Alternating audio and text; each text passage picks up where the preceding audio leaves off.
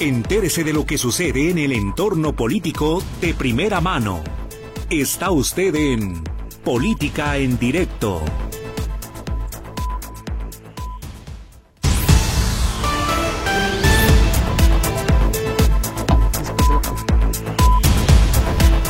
¿Qué tal? Muy buenas tardes. Bienvenidos a Política en Directo.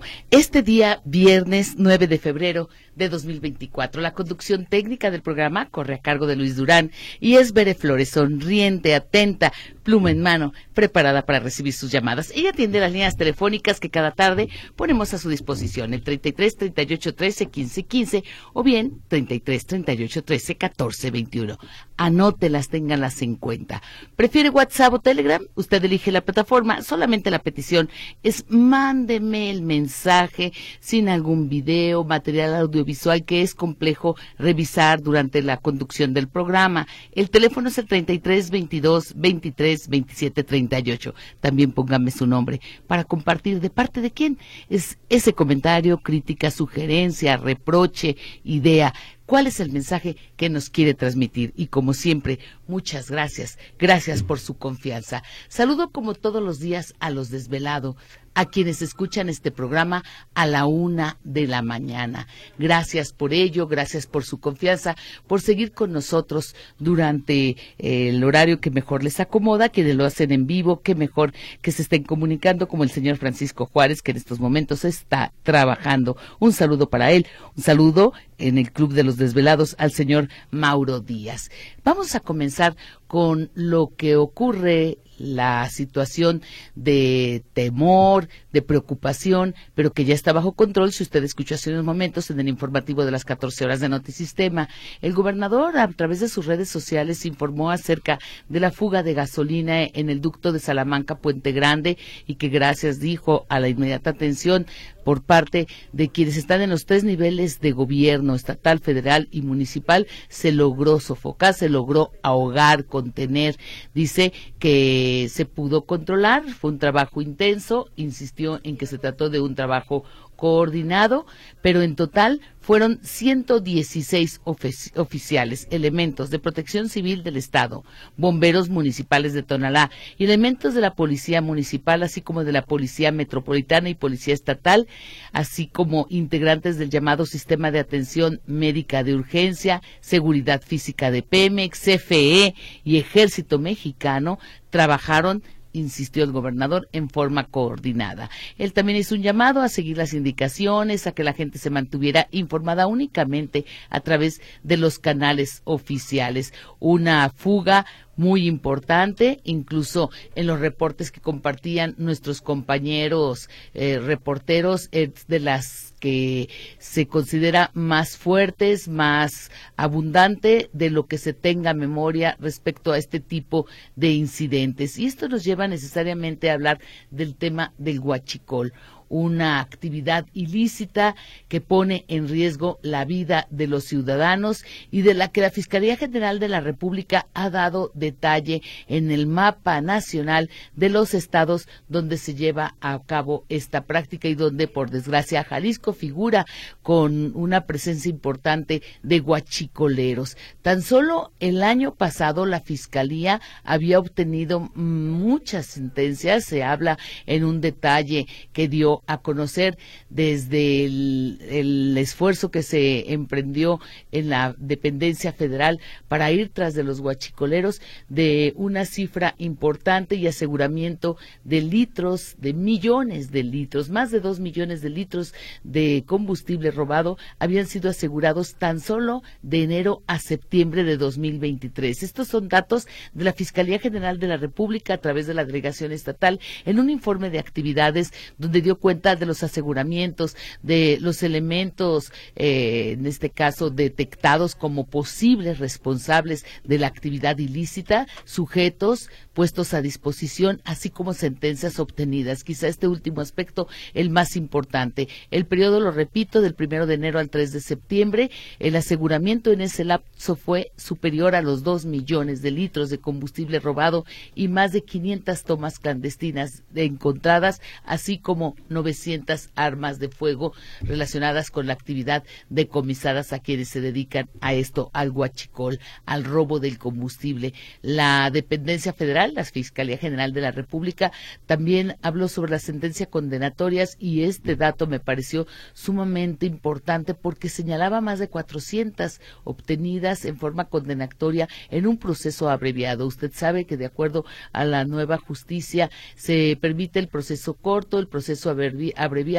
y aquí estaban involucradas más de 500 personas. Se llevaron a cabo 11 juicios orales y 24 sentenciados. Y en la vinculación a proceso por esta actividad ilícita estaba una cantidad muy importante, pero en el tema general, aquí lo quiero especificar, los datos de la Fiscalía General de la República engloba el huachicol, así como delitos contra la salud, portación de armas de fuego o robo autotransporte. Es decir, la cifra ya es en general y no es en particular en este delito que quita la tranquilidad y que también habla de la organización de los grupos criminales para este tipo de actividades.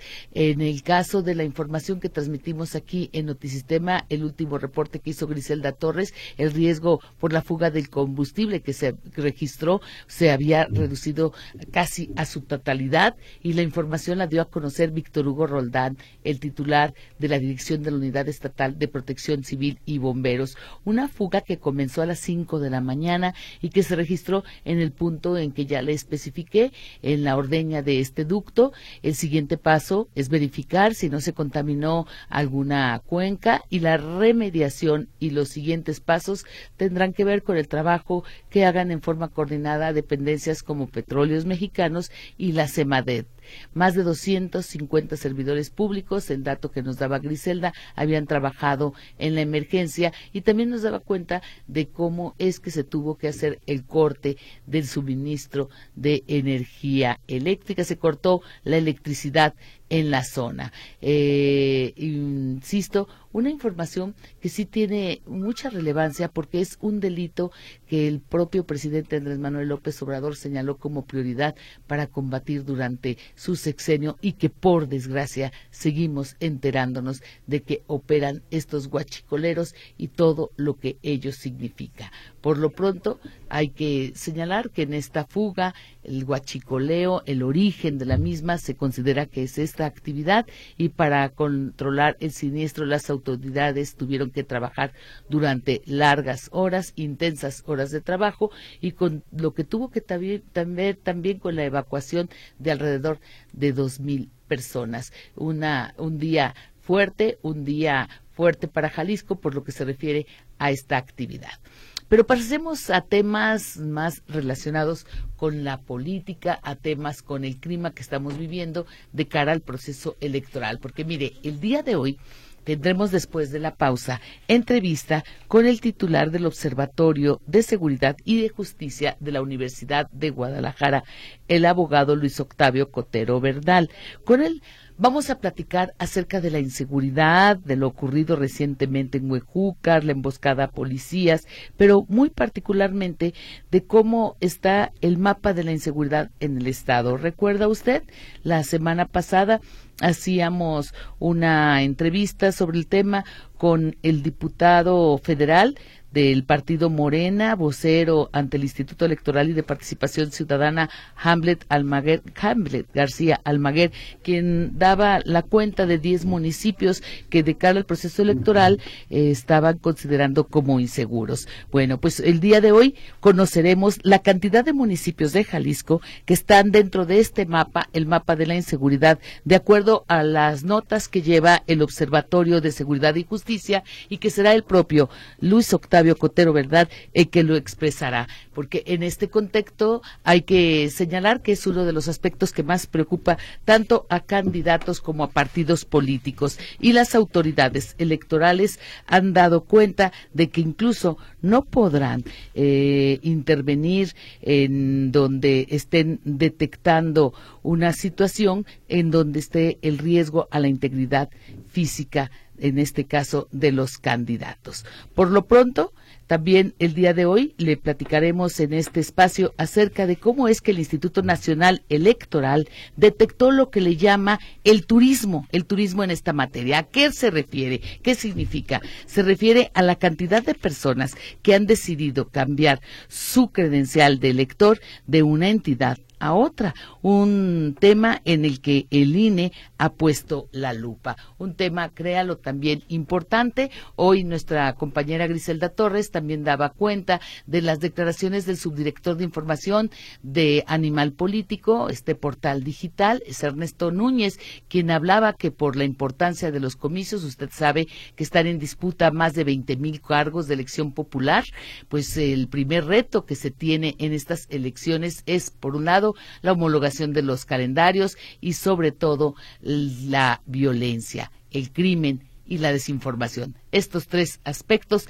que se han vuelto muy importantes en el proceso electoral en, curso. En cuanto a la cobertura periodística de la elección del próximo día 2 de junio, eh, como le repito usted, la más grande y la más competida, con más de 20 años de experiencia, este subdirector de Animal Político destaca otros retos que tiene que ver con la intervención de los gobiernos, los gobiernos locales y el federal, así como el financiamiento ilegal en las campañas políticas. Todo un reto y por ello estaremos hablando del tema con el abogado Luis Octavio Cotero Verdal. Y antes de irnos a la pausa, recordar lo que dijo el presidente, el presidente Andrés Manuel López Obrador, relacionado con todo lo que se ha movido después del trabajo del periodista Tim Golden, publicado en ProPublica, en un reportaje sobre el supuesto uso de dinero proveniente del narco para la campaña presidencial de 2006.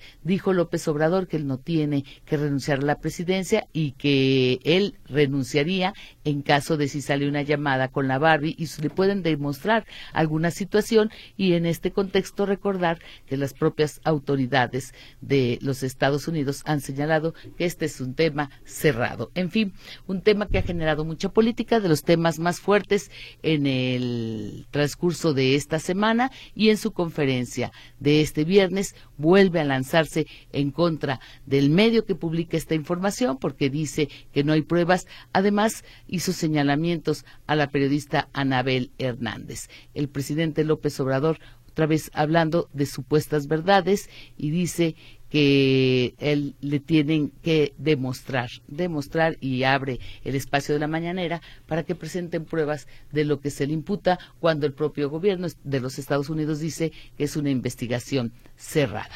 Es momento de hacer una pausa. Estamos en Política en Directo, regresamos de inmediato.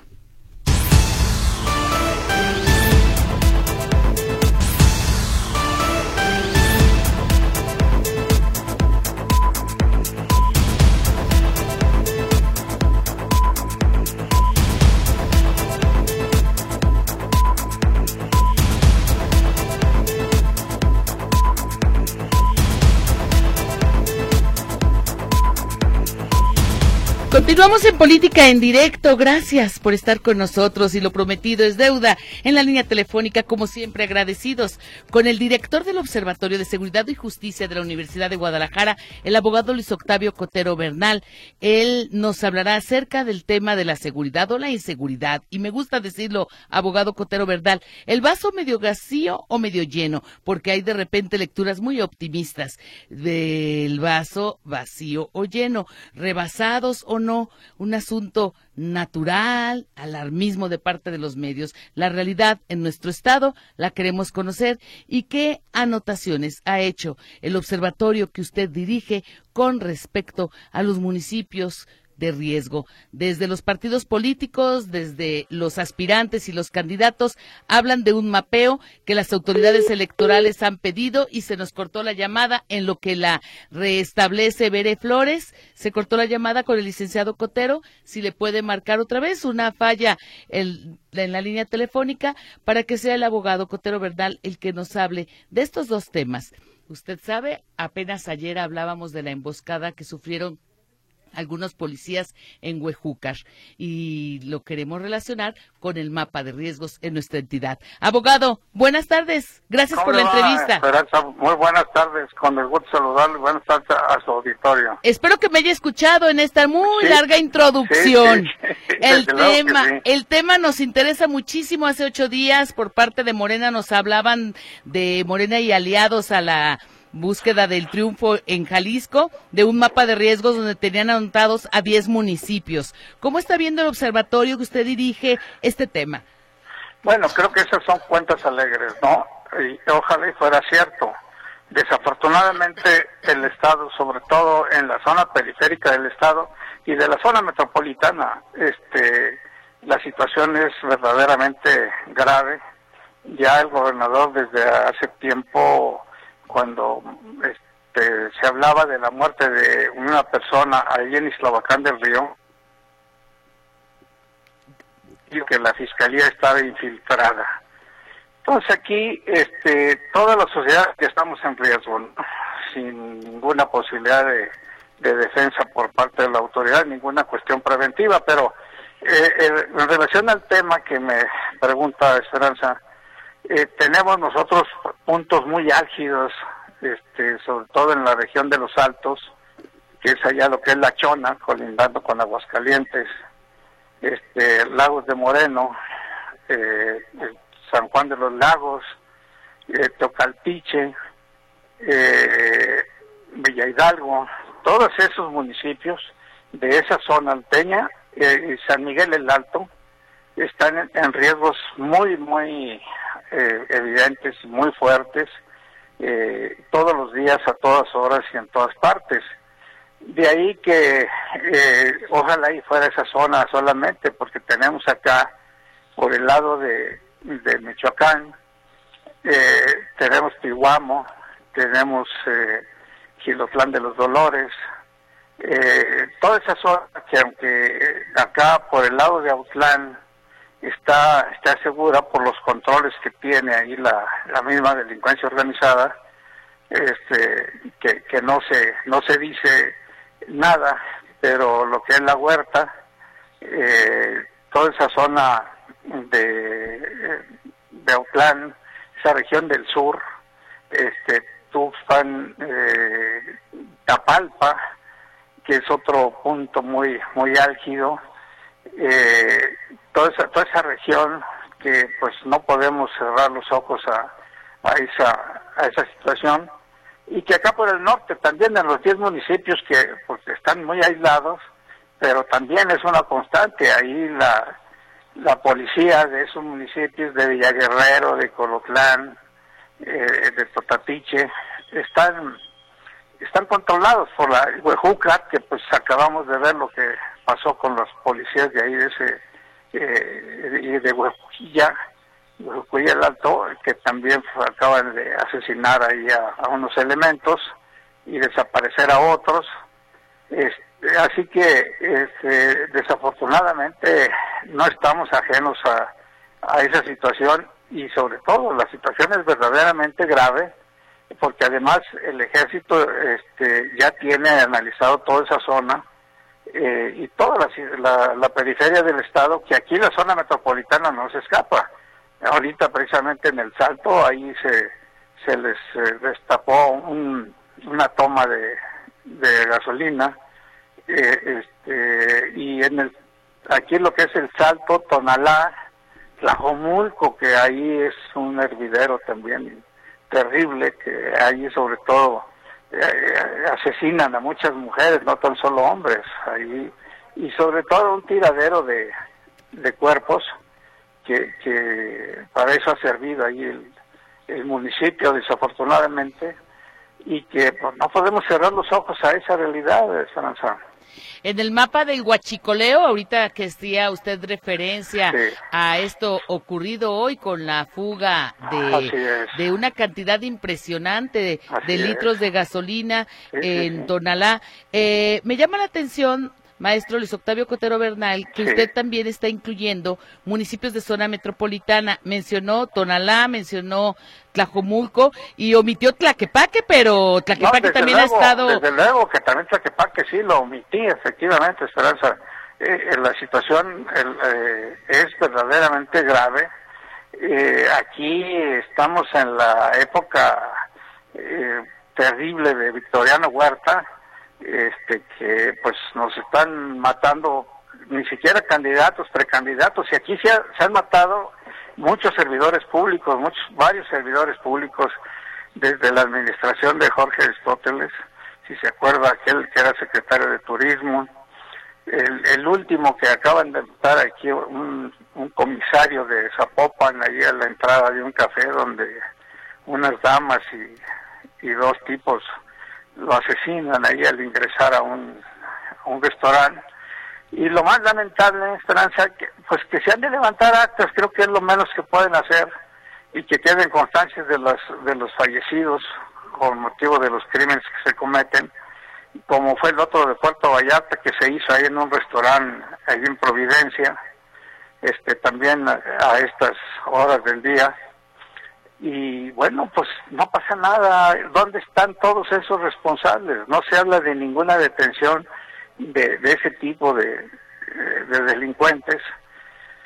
Y desgraciadamente estamos a la buena de Dios, por decir algo, porque no tenemos eh, ninguna garantía en ningún sentido, porque en la cuestión patrimonial dicen que ha bajado el, crimen este, en los robos eso es totalmente falso. Lo que pasa es que la gente ya no vamos a denunciar las cuestiones eh, de robo porque se nos hace poca cosa y además ir a perder el tiempo porque en un momento hasta maltrato ahí perder días y horas enteras porque la fiscalía es un cadáver este pues en estado de, de inanición vaya que sea cadáver porque pues no hay elementos eh, sobre todo si ya el gobernador reconoció que ahí estaba infiltrada la, la, delincuencia organizada, pues no se ha sabido que, corran a nadie ni que consignen a nadie, o sea, eh, los que están en funciones y que vamos a pensar que hay uno o que otro eh, este elemento de la corporación que no está vinculado con la delincuencia, pues ¿qué puede hacer él solo, no? Lo bien sometido también como está el Estado mexicano, no tan solo el Estado de Jalisco, porque esto desgraciadamente es una situación catastrófica la que vive la patria y que pues con abrazos y no balazos y, y esas eh, farsas que, que hace la autoridad de que se está combatiendo el crimen. Eso, eso es totalmente falso, Esperanza. Nos hablan de que envían refuerzos militares, elementos de la Guardia Nacional en decenas y centenas de ellos, eh, ah. recientemente en los límites con eh, Zacatecas, por ejemplo, a propósito del crecimiento de la inseguridad en esa zona, y sin embargo no se ve en los hechos, no se ve que baje la situación, que llegue la calma y que los vecinos recobren las condiciones de garantía para estar tranquilos en sus bienes y en sus personas. Bueno, Esperanza, ¿por qué no van a venir si somos un estado privilegiado? Tenemos un clima fantástico, tenemos playa, tenemos eh, todo para pasarla gratamente que no tienen otros estados. ¿Y por qué no van a venir? Porque este, pues ahí tenemos los resultados, Esperanza. No, no se detiene a nadie. Esto de Zacatecas reciente de ayer y antier que mataron al cuñado de Monreal y a no sé cuántos parientes por allí. Y que Fresnillo pues es ahí la, la capital del homicidio, ¿no? este, se mata a diestra y siniestra y tampoco se, se atiende ni se, ni se detiene a nadie. Esto es una situación desastrosa que eh, solamente el presidente se atreve a negar que, no está vinculado con, la delincuencia. Este, eh, yo por los hechos, y creo que eh, no se puede cerrar los ojos a la realidad, sería mucha deshonestidad como la que hace, en la que incurre el, el presidente de la República decir que estamos todos tranquilos y felices. No se vale ser tan tan deshonesto y tanta traición a la patria, Esperanza. Decía usted al arranque de la entrevista algunos municipios que ustedes tienen, digamos, detectados o con un foco rojo en el mapeo de riesgos. y empecé a notarlos y empecé a ponerles el numerito, ya casi llegamos a los 20. No, no, son más, Esperanza. Este, omití darle más detalles porque decía lo que es ahí eh, San Miguel del Alto, este, ya, ya les señalé Encarnación de Díaz, toda esa zona, eh, Acatic también hayan desaparecido, está aquí pegado a Tepatitlán, aquí a la zona metropolitana de alguna manera, que si nos ponemos a pulgar, San Sebastián del Oeste, sí, y Mascota, no están ajenos a toda esa serie de situaciones, Esperanza. ¿Y el eh, propio Tepatitlán? El propio Tepatitlán, claro, Desde luego. Ah, este, precisamente de la zona de mascota, buscando la alcaldía de este municipio, eh, hace unos días nos enteramos del asesinato en Zapopan de Jaime Vera, el precandidato del Partido Verde. Sí, bueno, en Zapopan porque es el lugar más seguro del estado, ¿no? Más seguro de que maten a quien sea y no pasa nada, Esperanza, pues, ¿qué no han hecho ahí? y donde se dice que está totalmente protegido con cámaras, con todas las medidas de seguridad posibles. Eso sí llama la atención. Nos costó más de mil millones nuestro escudo urbano y asesinan, volviendo a Jaime Vera, en Moctezuma y Cloutier, en la zona de la colonia Puerta del Sol, donde suponemos pues hay suficientes cámaras para que nos dé material para detener a los responsables. Para, encontrarlos así.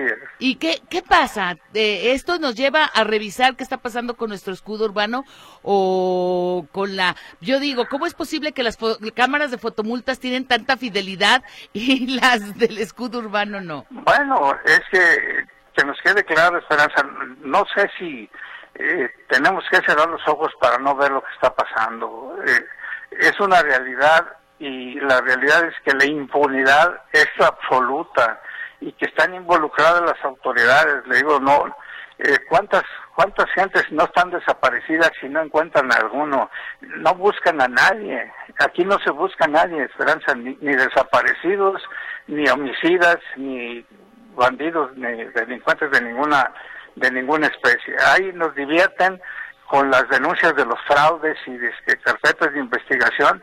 ¿Dónde están los defraudadores, Esperanza? Ya no digamos los, los homicidas este, más organizados de, muertes violentas.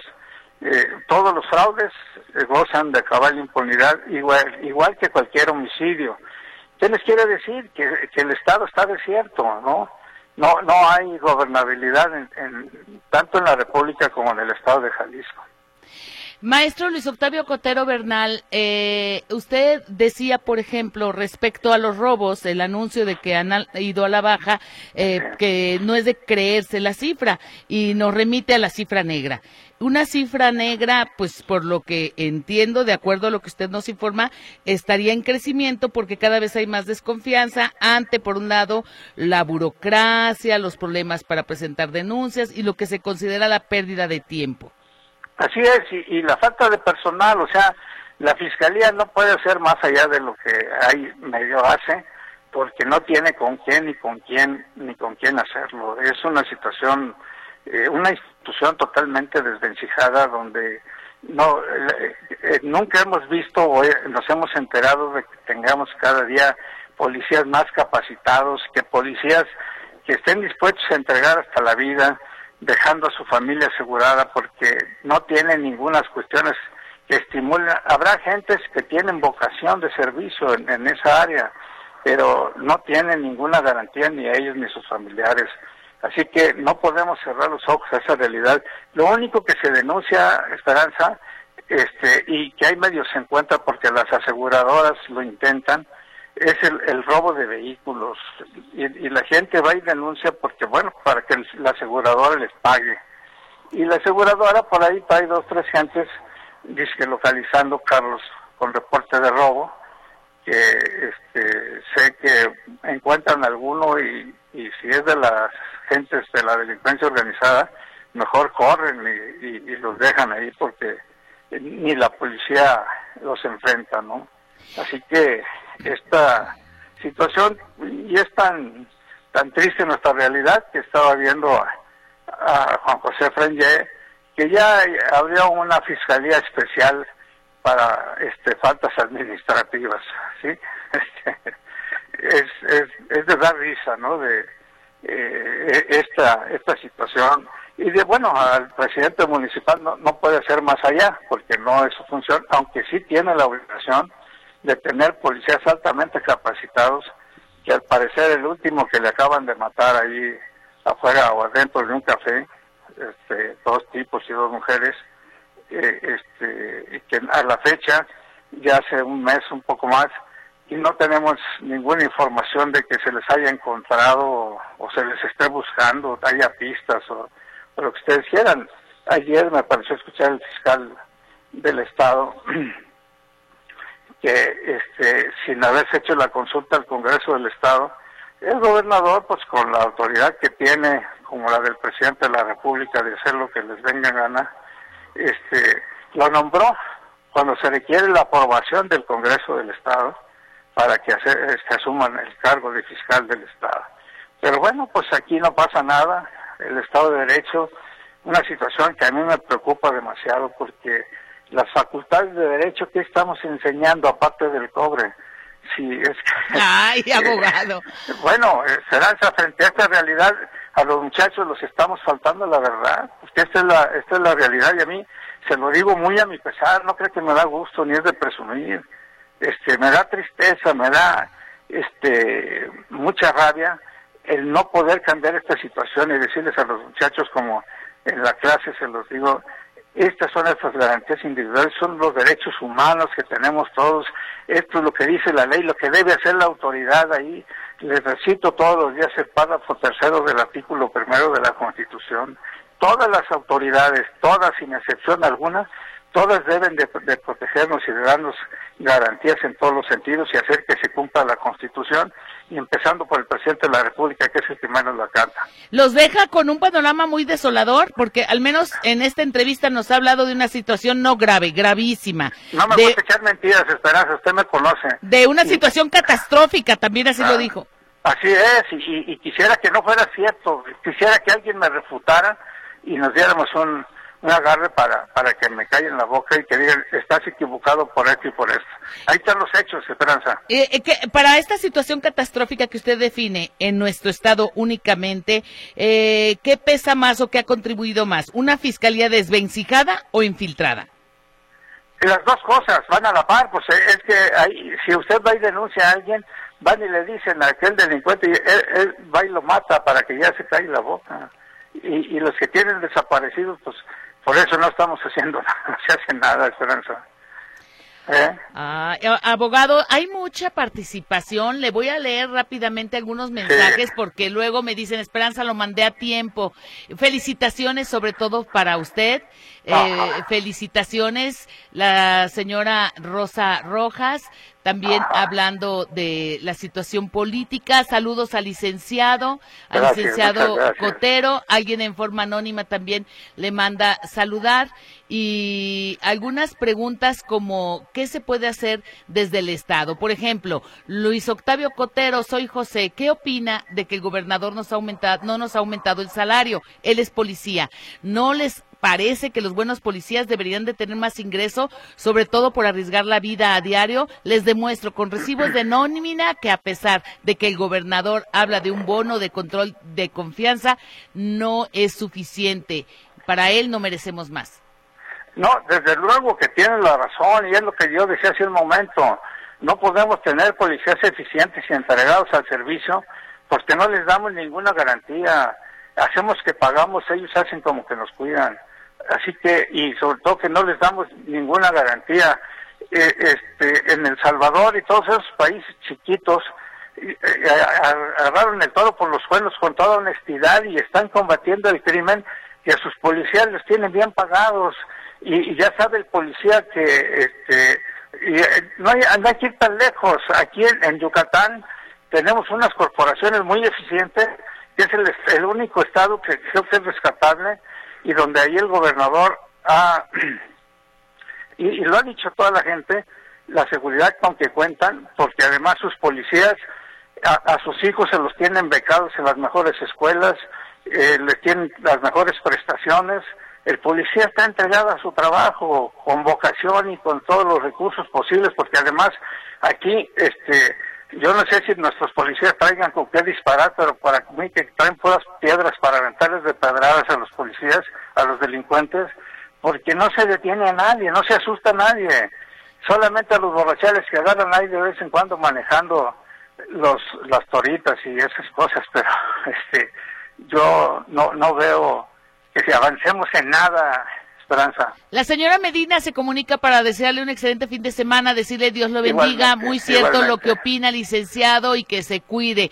También Juan Ramón, Juan Ramón Flores, él le manda saludos y otra persona que me, le pide que explique, yo creo que lo haremos para un siguiente momento, una siguiente entrevista, eh, para que hablemos largo y tendido de estos temas, porque le piden que explique acerca del debido proceso y si se justifica que con las violaciones a la ley, a los derechos humanos, estén soltando tanto delincuente. Alberto Vega le manda licenciado Cotero muchos saludos y le dice que está decepcionado de la empresa C105. Igualmente. No sé a cuál se refiera. Así es. No, pues muchas gracias a toda su audiencia y a usted, Esperanza. Y pues quisiera estar equivocado y que alguien me lo demuestre porque pues vivimos en carne propia todas las desgracias, Esperanza. La señora Rosa está de acuerdo con usted. Dice que le felicita por su valentía y para despedirme solo le pide un número. De los 125 municipios de Jalisco, entonces, ¿cuántos estaremos incluyendo en este mapeo por parte del Observatorio de Seguridad y Justicia que usted dirige? mire, pues son excepciones y ni quiera señalarlos porque a lo mejor vamos a, asusar a, la delincuencia organizada que se vaya a ese lugar donde no, no, no han sido víctimas. Eh, porque aquí la situación está de ese, de ese tamaño. Tenemos Concepción de Buenos Aires, tenemos varios lugares aquí por el rumbo de, del sur, que el grullo, todos esos lugares donde hay control y hay autoridad, aunque no sea la, la institucional o la constitucional, ahí no pasa nada, toda, toda esa región este y si pasa que haga algo este, se arrepiente. Ah licenciado Cotero pero aquí permítame interrumpirlo. En el caso del Grullo pues dicen que ahí está sentado el mero mero del cártel Jalisco. Bueno por eso todo Tonaya toda esa zona Esperanza este por eso gozan de tranquilidad y de seguridad porque hay autoridad no oficial pero ahí hay quien mande y quien ponga orden en las cosas. Esto es ahora sí que gravísimo y catastrófico. Eh, entonces, eh, lejos de ser una minoría de municipios, ¿la mayoría de los 125? Eh, sí, la mayoría. Y lo más lamentable es que las candidaturas a diputados, tanto locales como federales, que los partidos están promoviendo, son los que ya fueron y los que nos llevaron a esta condición la próxima elección tenemos que poner todos los sentidos, cada quien de nosotros que vayamos a sufragar y, y decirles a los partidos, ya los que ya fueron, olvídense de ellos porque no vamos a votar por ellos. Aquí tenemos que tener mucho cuidado en dos cosas, en, que el Congreso de la Unión no lo vaya a controlar el PG, el, presidente de la República, que además es un tipo muy ordinario, que no estuvo en, el evento de la conmemoración de la Constitución, y eso es faltarse el respeto a sí mismo, porque eh, es presidente gracias a la constitución que tenemos que está vigente, le pese o no le pese. Gracias por la entrevista, le emplazo que pronto volvamos a tenerlo. Gracias, te gusto saludarla. Es la voz del maestro en Derecho, el abogado Luis Octavio Cotero Bernal, director del Observatorio de Seguridad y Justicia de la Universidad de Guadalajara. Vamos a un corte.